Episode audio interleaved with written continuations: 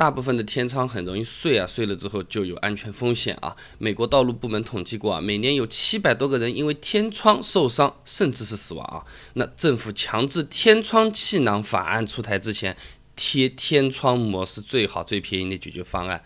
美国在说天窗气囊啊，我们这里提起的还比较少啊。那么大部分的天窗呢都是钢化玻璃，它相对来说要么就是什么事儿都没有，要么就开始会叭叭叭叭全部碎开来。那天窗用的这种玻璃呢，它钢化过，而且通过特殊的内部应力的这个设计呢，啊破碎的时候不会产生特别大的碎片的，呃没有直接的致命危险的。但是它产生的玻璃渣还是有一定的安全风险啊。这些玻璃渣呢，就是很容易对我们的黏膜器官造成伤害。你这种小小一片片的啊，这种掉下来又有点速度的，掉眼睛里啊。啊，掉耳朵里啊，鼻子上面戳一下，很容易出现这样的问题啊。呃，那这个大概什么情况下它会碎掉呢？啊，我们天窗上用的那个钢化玻璃啊，其实有可能没有我们想象中这么牢。虽然你拿手敲起来，咚咚咚，好像比敲铁皮还安全一点啊。这个汽车它用的钢化玻璃厚度一般是在三到五毫米之间。那根据玻璃技术规程的描述呢，这种厚度的钢化玻璃啊，短期荷载强度啊是八十四牛每立方毫米。大概什么概念啊？差不多就是个业余棒球手朝天窗丢个棒球，哇，这么扔过去，或者说呢，你站在五楼直接一个苹果往下扔啊，这个天窗就碎了，和牛顿没有什么关系啊。那么就算没有外力，钢化玻璃它也有可能自己会碎掉啊，因为它那个制作工艺的缘故啊，是比较容易混入硫化镍之类的杂质的。这个硫化镍晶体它对温度是比较敏感的，它体积啊随着温度的变化而变化，呃，有些时候这个杂质多了会导致天窗自爆啊。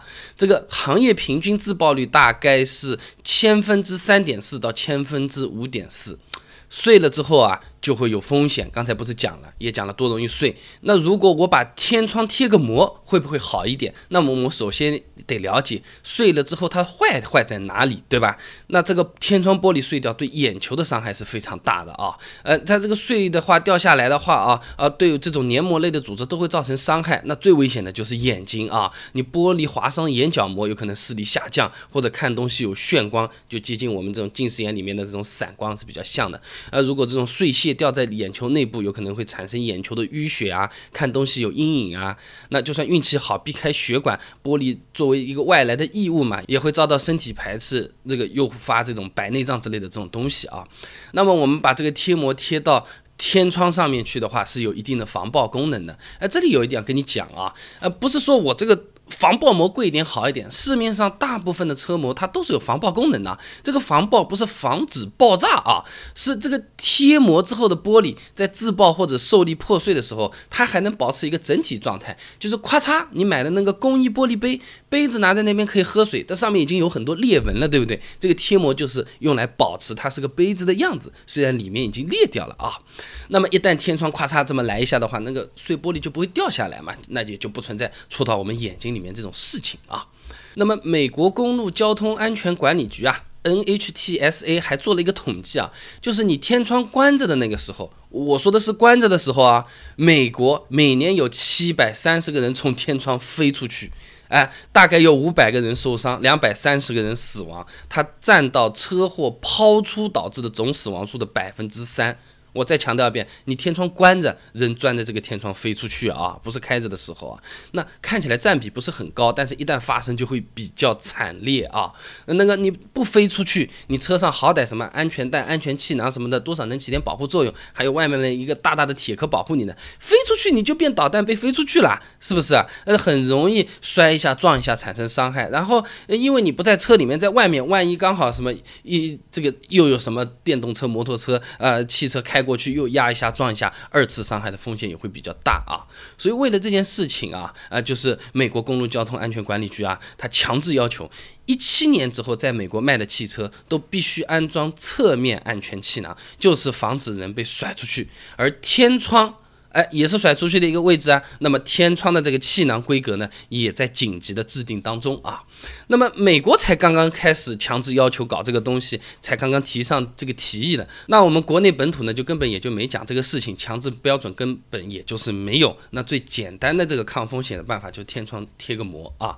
这个天窗啊碎裂之后，它会失去这个对内部乘客的束缚作用，土话就叫包不牢了，对吧？那这个车窗膜一贴，哎，就相对来说的话会好很多。那根据这个热塑性聚酯材料的这个特性，就贴膜的材质啊，这个防爆膜的拉伸比一般在两到五倍之间，是可以减少我们开车的或者是乘客呃飞人飞出去的那个几率的，相当于像一个网一样，你飞出去咚弹一下，至少还给你兜在这个车子里面啊。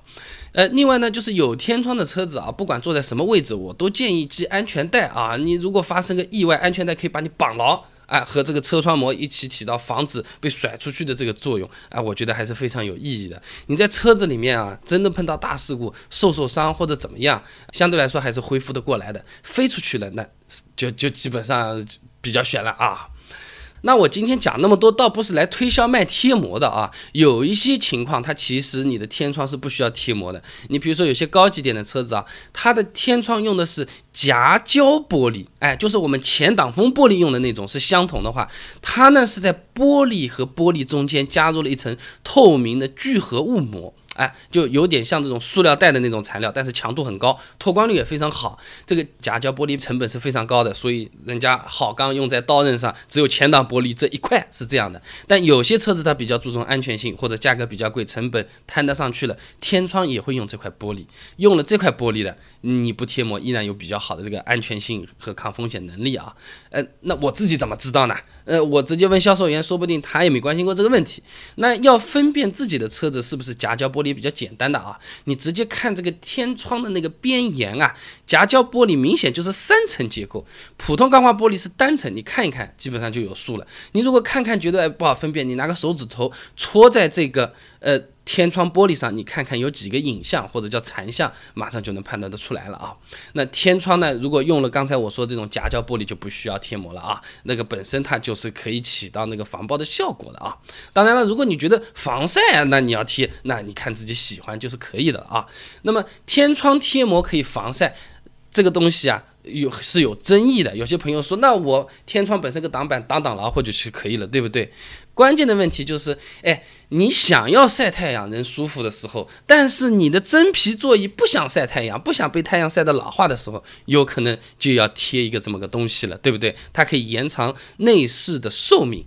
那么这个是内饰的寿命，天窗它自己有没有寿命？它到底可以用多久？多久会坏掉？哎，那有些朋友说我这个车子没有天窗，我觉得还不错，我能不能把车顶开个洞，自己安一块玻璃上面去，可不可以的？靠不靠谱的？安不安全的？要多少钱？哎，刚才那些问题我也搜了一些资料，给你准备好了答案，和我想象中还不太一样。关注微信公众号“备胎说车”，回复关键词“天窗”，马上看答案。那我这个公众号呢，每天都会给你推送一条汽车使用小干货，文字版、音频版、视频版都有，你可以挑自己喜欢的啊。哎，这个天窗我们可不可以自己装啊？哎，好像有天窗的车子都贵一点，这个说法靠不靠谱啊？哎，我这个车子买来，它天窗本身的寿命到底又有多长呢？关注微信公众号“备胎说车”，回复关键词“天窗”，马上看答案。备胎说车，等你来玩哦。